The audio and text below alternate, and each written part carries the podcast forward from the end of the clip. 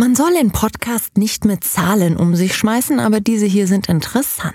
Etwas mehr als die Hälfte aller Menschen weltweit leben in Städten. Dabei machen diese gerade einmal drei Prozent der weltweiten Fläche aus. Also wirklich relativ wenig. Und doch entstehen hier 80 Prozent des weltweiten Energieverbrauchs und damit fast genauso viel der CO2-Emissionen. Tendenz, Sie ahnen es, steigend. Klar ist also, wenn wir eine nachhaltigere Zukunft schaffen möchten, möchten, müssen wir automatisch über die Städte nachdenken. Wie machen wir sie grüner? Wie spart man Energie? Und das bitte nicht erst in 50 Jahren, sondern zeitnah. Wer etwas tiefer abtaucht, begegnet schnell einem Begriff, der eine Lösung für diese ganzen Fragen bereithalten soll. Das Konzept von Smart Cities. Was ist dran? Nur ein schicker Begriff, ein Konzept oder längst konkret und Realität?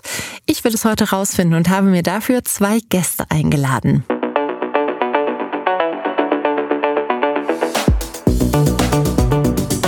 Themen im tiefen Rausch. The Economy, der Podcast, der Wirtschaft hörbar macht.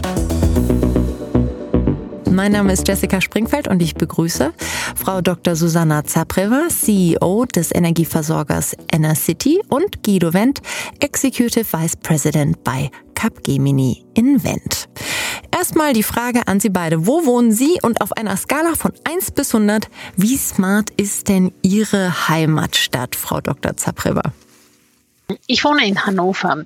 Ähm, was das äh, Thema smarte Stadt oder diese Skala betrifft, ähm, da glaube ich, dass sich das täglich ändert. Die 100 Prozent ändern sich deswegen, weil wir erleben täglich eine technologische Entwicklung, die die Grenzen, wo sozusagen das Maximum ist, immer weiter nach oben verschieben. Das, was heute so als gängige Technologie betrifft, würde ich Hannover bei 20 Prozent einordnen. Aber ich glaube, in Anbetracht der Möglichkeiten, die da sind und technologische Entwicklungen, wird sich dieses, diese prozentuelle Einstellung auch sehr, sehr schnell ändern. Wir finden nachher raus, warum. Herr Wendt, wie ist es bei Ihnen? Naja, ich komme aus Hamburg. Ich glaube, dass wir zumindest im nationalen und europäischen Vergleich in Hamburg schon relativ weit fortgeschritten sind, zumindest was die konzeptionelle Ebene angeht. Okay, das Konzept steht zumindest schon mal sehr gut. Starten wir doch einmal auch genau mit diesem Konzeptbegriff, nämlich Smart City. Was heißt das denn für Sie überhaupt, wenn Sie es anderen Leuten sozusagen in ein, zwei Sätzen erklären müssten, Frau Zapreva? Also für mich äh, ist eine Smart City eine City, in der die Lebensqualität der Menschen nachhaltig verbessert wird. Das sind Themen wie Sicherheit, das sind Themen wie, wie Sauberkeit, saubere Luft, saubere Umwelt. Und da sind wir bei dem Einsatz ähm, erneuerbare Energien. Und äh, das ist so eine Mischung aus effizienter Einsatz von Ressourcen und eben nachhaltige, saubere äh, Energieformen, aber es ist auch effizienter Verkehr. Also durch intelligente Einsatz intelligente Technologien lässt sich der Verkehr reduzieren und optimieren, aber äh, die Palette ist sehr, sehr breit. Wie ist das für Sie, Herr Wendt? Ich glaube, das, was Frau Dr. Zapreva sagt, trifft den Nagel auf den Kopf. Ähm, ergänzend sind bei mir dann so Assoziationen, die schon auch etwas zu tun haben mit äh, digitalen Technologien und Innovationen weil ich glaube, dass die Smart City, so wie sie beschrieben wurde, eben gerade nicht durch Verzicht möglich wird, sondern dadurch möglich wird, dass man innovative Technologien äh, nutzt, um äh, genau diesen optimalen Zustand eigentlich herzustellen, von dem wir jetzt gerade sprechen.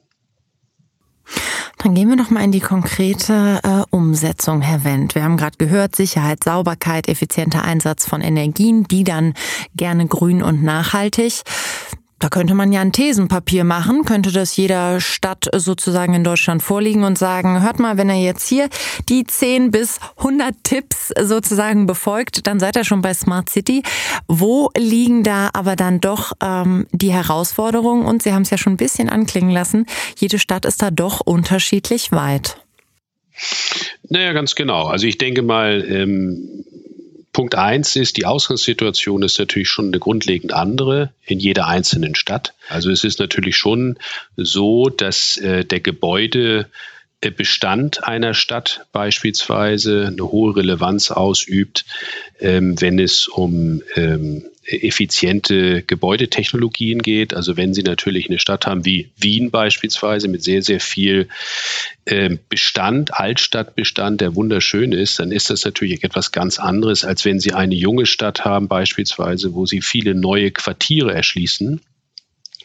Sie haben das Thema Verkehr. Auch hier sind gewisse Strukturen historisch in einer Stadt gelegt und gewachsen. Das heißt also, die Ausgangssituation ist erstmal sehr, sehr unterschiedlich in jeder einzelnen Stadt. Der zweite Punkt ist, eine Stadtverwaltung ist natürlich auch nur in sehr eingeschränktem Maße allein bestimmend, was eigentlich passiert. Und ich glaube, das ist auch so ein Stück weit die Herausforderung. Ähm, das eine ist konzeptionell zu wissen, was man tun sollte. Und das andere ist natürlich ganz praktisch, es umzusetzen, auf die Straße zu bringen, zu realisieren und es auch zu finanzieren. Und da ist natürlich eine deutlich breitere Kraftanstrengung notwendig, ähm, weil wir eben, wie gesagt, nicht so zentralistisch gesteuert sind. Das heißt, der Auftrag, wenn Sie sagen, die Städte sind da nur bedingt sozusagen handlungsfähig, lägt dann eher beim Land oder sogar beim Bund? Ich persönlich äh, denke mal, die Politik jetzt mal abstrakt gesprochen, kann Impulse setzen und kann Guidance äh, geben, aber hier sehe ich persönlich gerade eine große Chance für die, insbesondere die kommunalen Energieversorgungsunternehmen, die Stadtwerke im Allgemeinen, weil das natürlich die häufig kommunal geprägten Unternehmen sind, die das meiste Know-how, was Infrastruktur angeht, äh, mit auf, auf den Tisch legen können und die vielleicht auch in der Lage sind, als äh, entsprechender Projektierer äh, zu fungieren. Also ein stadteigenes Unternehmen kann hier sicherlich gute Impulse setzen. Dann frage ich Sie doch mal, Frau Zapreva. Sie sind CEO des Energieversorgers City. Das heißt, Sie können Einfluss nehmen. Wie versuchen Sie diesen denn geltend zu machen?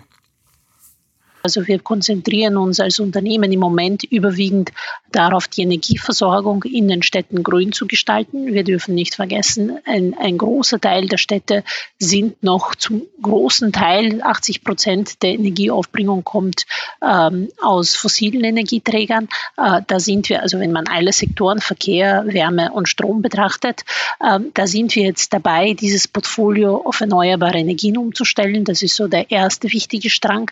Und der zweite sind eben, ist eben ähm, die Möglichkeit der Digitalisierung. Da sind wir dabei, Projekte umzusetzen, wie zum Beispiel durch Einsatz künstlicher Intelligenz bei der Fernwärmeversorgung äh, den Kunden ähm, dabei behilflich zu sein, ähm, die Gebäude effizient zu steuern und energieeffizient zu nutzen. Aber es sind auch Projekte, die wir umsetzen, wie zum Beispiel Vernetzen in einer Klinik. Also wie sieht zum Beispiel ein, ein, ein smartes Krankenhaus aus äh, und wie kann man das so ausgestalten, dass für die Kunden, für die Menschen, die in so einem Spital behandelt, in so einem Krankenhaus behandelt werden, ähm, optimal ähm, und effizient betreut werden. Ähm, die Fantasie geht auch in Richtung Mobilität sehr stark. Also mit dem Umstellen der, der Mobilität äh, gibt es da auch weitere Ansätze. Aber die Palette ist, äh, also die Liste ist sehr lang und ich glaube, die wird auch weiter wachsen. Ja, wenn, wie nehmen Sie das denn wahr? Ich habe gerade, als das Wort Mobilität fiel, habe ich immer gesagt, so, ach, das ist in Deutschland immer ein schönes Thema, weil es direkt die Autofahrer auf die Palme bringt. Nach dem Motto, man kann mir doch jetzt nicht auch noch mein Auto wegnehmen. Trotzdem wächst immer mehr diese Bewegung. Wir brauchen autofreie Innenstädte, wir brauchen da neue Konzepte. Sie arbeiten ja wirklich mit sehr vielen äh, Kunden da zusammen, sind da sehr gut vernetzt. Glauben Sie, das ist eine nachhaltige Bewegung? Wir werden künftig tatsächlich weniger Autoverkehr in Städten sehen? Was sind da vielleicht auch Projekte, die man mal nennen könnte, die gut funktionieren, ohne dass sich jemand beschnitten fühlt? Naja, also ich sag mal, wegnehmen ist natürlich auch immer schon äh, vom, vom Wort her sehr schwierig äh, zu vermitteln, weil wegnehmen ja erstmal negativ äh, besetzt ist. Und ähm, ich glaube, besser ist, von Veränderung zu sprechen, von Transformation, äh, von einem äh, notwendigen Wandel. Und das ganze Thema Sustainability hat natürlich ähm, nochmal einen massiven äh, Push auch in der Öffentlichkeit erfahren in den letzten zwei Jahren. Ich glaube, das steht auf der politischen Agenda. Und unser Impuls geht eben dahin, dass wir sagen, nicht indem wir Leuten etwas wegnehmen, sondern indem wir die Möglichkeiten von Innovation, insbesondere datenbasierten Innovationen, äh, viel stärker als in der Vergangenheit nutzen. Und ich glaube, das ist eher so die Fragestellung. Und mit der Nutzung dieser Datenmöglichkeiten entstehen neue Konzepte.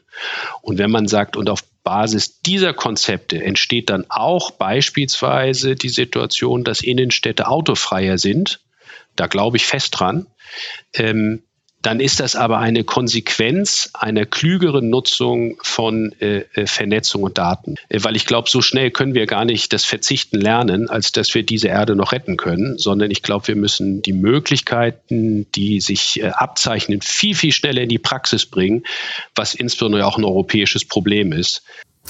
Wir haben gerade schon ein bisschen drüber gesprochen, wer denn jetzt verantwortlich ist für diese Weiterentwicklung der Smart Cities. Ein Stück weit ist es natürlich die Politik, aber sicherlich auch die Bürger selbst.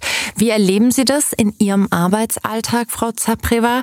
Sind die Bürger da alle gewillt? Haben die auch wirklich alle Lust auf eine Smart City? Ähm, oder gibt es da auch ein paar Bremser? Ähm, also ich kann es jetzt aus unserer Unternehmenssicht sagen, für uns ist es wichtig, dass wir auf der einen Seite diese ähm, technologische Entwicklung, diese Innovationsrichtung sehr stark im Fokus haben und auf der anderen Seite eben den, Dialog und das Diskurs mit unseren Kundinnen und Kunden. Und da erlebe ich, wenn man das äh, miteinander vernetzt, dass es sehr gut funktioniert. Wir haben zum Beispiel in Hannover, als wir die äh, Ladesäuleninfrastruktur ausgebaut haben für die Elektroautos, haben wir das so gemacht, dass wir äh, die Menschen über einen Monat lang befragt haben, wo wollen sie das haben. Und da hat es ein, im Internet so eine Karte gegeben von der ganzen Stadt und die Menschen konnten genau den Punkt äh, aufzeichnen, wo sie ihre Ladeinfrastruktur äh, haben wollen. Und wir haben erlebt, dass sich viel mehr Menschen beteiligt haben, ähm, als wir überhaupt vorhatten, Ladesäulen zu bauen. Also es war ein Zehnfaches an Beteiligung und das zeigt mir, dass die Menschen sehr gewillt sind, diesen Weg zu gehen. Man muss aber äh, immer den Weg finden, den richtigen Weg finden. Wie schafft man es eben, diese technologische Fortschritt, da, äh, der da ist, mit dem Verständnis bei den Menschen zu koppeln und die Menschen auf diese Reise mitzunehmen im Sinne einer Beteiligung, denn das ist der Schlüssel zum Erfolg und ohne diese Wege werden wir es nicht schaffen. Ganz, ganz viel Erklären und Transparenz. Ist das Herr Schlüs der Schlüssel auch Ihrer Meinung nach, Herr Wendt? Die Politik wäre ja nicht da, wo sie ist heute, äh, wenn nicht die Bürger ähm, es einfordern würden. Das heißt, ich glaube, der, der Impuls, der Grundimpuls, der kommt ja aus der Bevölkerung. Ähm, dass sich etwas ändern muss und dass Sustainability eben schon lange kein äh, politisches Feigenblatt einzelner Parteien mehr ist und sein kann.